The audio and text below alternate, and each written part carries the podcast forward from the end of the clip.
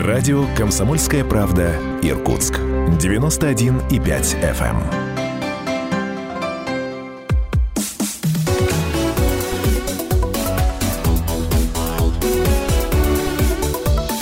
Тема дня.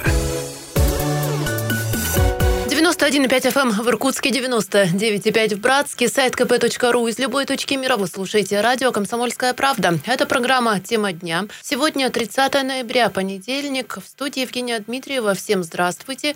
И в первой части программы расскажу о самых заметных новостях и, конечно, хрониках коронавируса.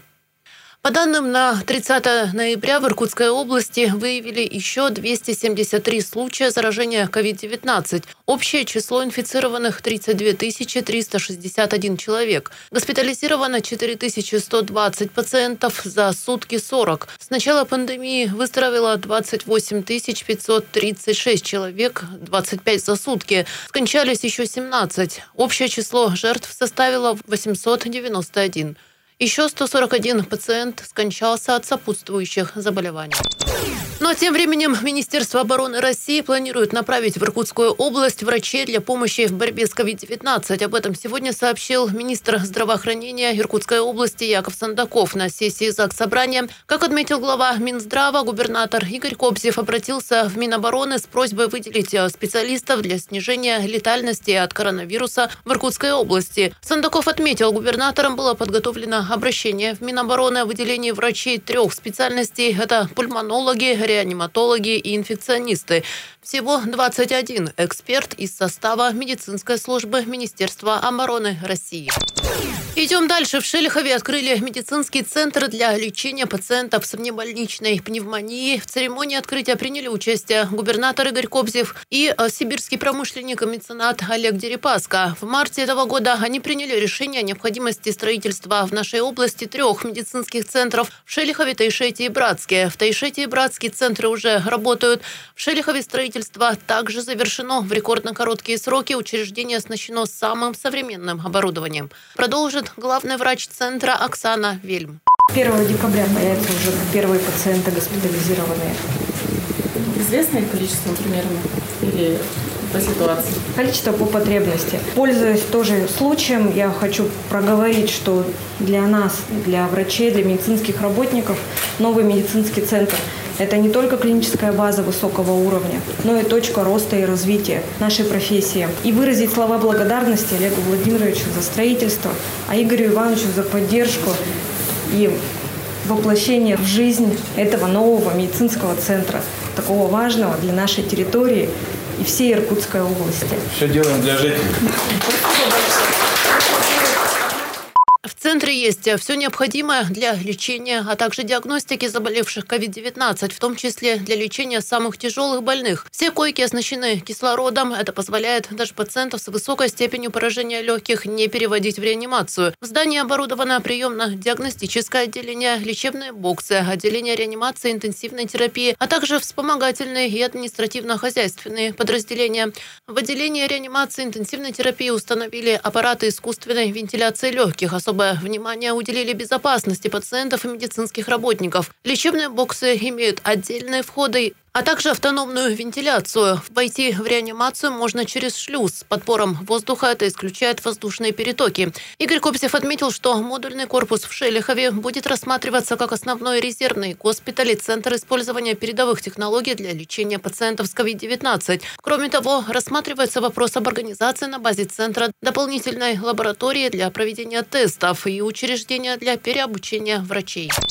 И к другим темам. В следующем году в Большом Голоусном начнет начнется строительство новой школы. Об этом сообщил Игорь Кобзев во время посещения поселка. Вопрос о строительстве нового здания школы Губернатор поручил проработать профильным министерством и руководству муниципального образования. Первое направление – это причина возникновения пожара и материальный ущерб. Сегодня я рекомендовал после того, как будет заключение надзорных органов, а руководству района обратиться в правоохранительные органы в целью выявления виновника возникновения пожара. Второе – это восстановление учебного процесса. Я сегодня посмотрел подсобное помещение, где дети будут учиться, прекрасно понимая, что ближайшая школа на расстоянии 50 километров. Я думаю, что сегодня правильно правильное решение, чтобы дети проходили обучение здесь. Конечно, дал неделю для того, чтобы все подготовить. Должно быть проведено обследование и заключение надзорных органов. Все-таки это место массового пребывания людей. 71 человек, 18 преподавателей. Ну и третье, перспективное планирование. Здесь очень много моментов. Сегодня я предложил, наверное, главе сельского поселения совместно с родительским комитетом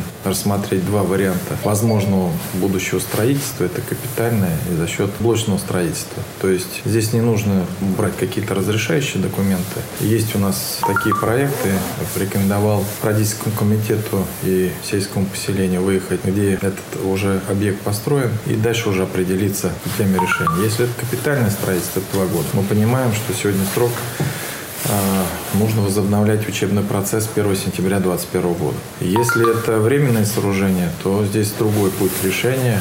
И будем рассматривать этот вопрос уже индивидуально. Ну и четвертое, конечно, должен быть сделан вывод для всех.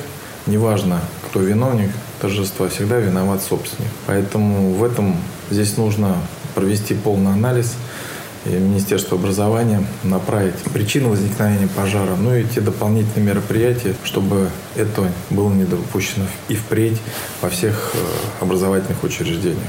Я напомню, в результате пожара, который случился 25 ноября, сгорело здание Большеголоустинской общеобразовательной школы. Там обучался 71 ученик. В школе работали 18 педагогов и 10 человек технического персонала. Как сообщил первый зам мэра Иркутского района Игорь Жук, в связи с тем, что ближайшая школа находится в 50 километрах, сейчас общеобразовательный процесс организован дистанционно. Образовательный процесс э, выстроен дистанционно. Мы э, подобрали помещение для организации учебного процесса и планируем, что через неделю дети будут учиться а, очно в помещении, которое подобрано для учебного процесса. Это помещение турбазы, где соблюдены все нормативы, где есть пожарная охранная сигнализация, система видеонаблюдения, и будут созданы условия для а, обучения или осуществления питания учеников. Детей будем подвозить на школьном автобусе. Был первый заместитель мэра Иркутского района Игорь Жук. И продолжаем. Кандидатуру Светланы Семеновой согласовали на пост уполномоченного по правам человека в Иркутской области. Тайное голосование прошло на сессии областного парламента. Председатель счетной комиссии Георгий Любенков сообщил, 40 депутатов проголосовали за Семенову, двое против. Светлана Семенова с декабря 2011 года является уполномоченным по правам ребенка в Иркутской области, имеет два высших образования. Светлана Семенова отмечена высокими наградами федеральных и областных министерств. Ну а прямо сейчас обратимся к прогнозу синоптиков. Посмотрим, какую погоду нам ждать завтра. Зима. На радио «Комсомольская правда». Итак, первый день календарной зимы. Завтра в Иркутской области, по данным портала Гисметео, пасмурно, минус 10 градусов, возможен небольшой снег, ветер до 4 метров в секунду северо-западного направления. Зима. На радио «Комсомольская правда». И городским новостям в Иркутске подрядчикам оплатят только качественно выполненные дорожные работы. Об этом заявил мэр Руслан Болотов на заседании Высшего административного комитета. По результатам вырубок, проведенных лабораторией независимого стройконтроля, установлено несоответствие ряда проб требованиям нормативов. Нарушения, допущенные на трех объектах, это улица 4 железнодорожная на участке от Маяковского до Звездинской, улица Кайская на участке от Профсоюзной до 4 железнодорожной и на всем протяжении улицы Желябова. Выяснилось, что на этих улицах верхний слой асфальта не соответствует нормам, по водонасыщению и уплотнению эти виды работ подрядчикам оплачены не будут. Это около 4 миллионов рублей. Но тем временем Барачан приглашает принять участие в эко-марафоне. Мероприятие стартует в Иркутской области завтра и продлится до 29 января следующего года. Участвуя в акции «Сдай макулатуру, спаси дерево», Братск уже собрал более 23 тонн макулатуры. Основная цель проекта – экологическое образование и просвещение населения, воспитание ответственного потребления – проявление активной гражданской позиции и стремление сохранить окружающую среду. Также стимулирование развития зеленого предпринимательства в регионах. Организаторы экомарафона хотят привлечь внимание людей к ресурсосбережению, заставить задуматься над расточительностью использования природных ресурсов, а также внести вклад в развитие вторичной переработки отходов. Чтобы принять участие в акции, учреждениям необходимо собрать минимум 300 килограммов макулатуры и оставить заявку на сайте акции. Авто для вывоза предоставят организаторы, продолжит координатор экомарафона Наталья Шишукова. переработку принимается картон, бумага а, белая, газеты, журналы всех видов. А, Не принимают чеки, а, пластиковые стаканчики в связи с тем, что на них есть тонкий слой пленки, который очень сложно отделить. И, соответственно, невозможно переработать. Экомарафон построен на соревновательном принципе. Муниципальные образования передают друг другу эстафету сбора макулатуры, борются за максимально высокое место в зеленой рейтинговой таблице области, выявляют самых активных граждан, достойных звания экогероя. Победители марафона ждут ценные призы за вклад и бережное отношение к природе.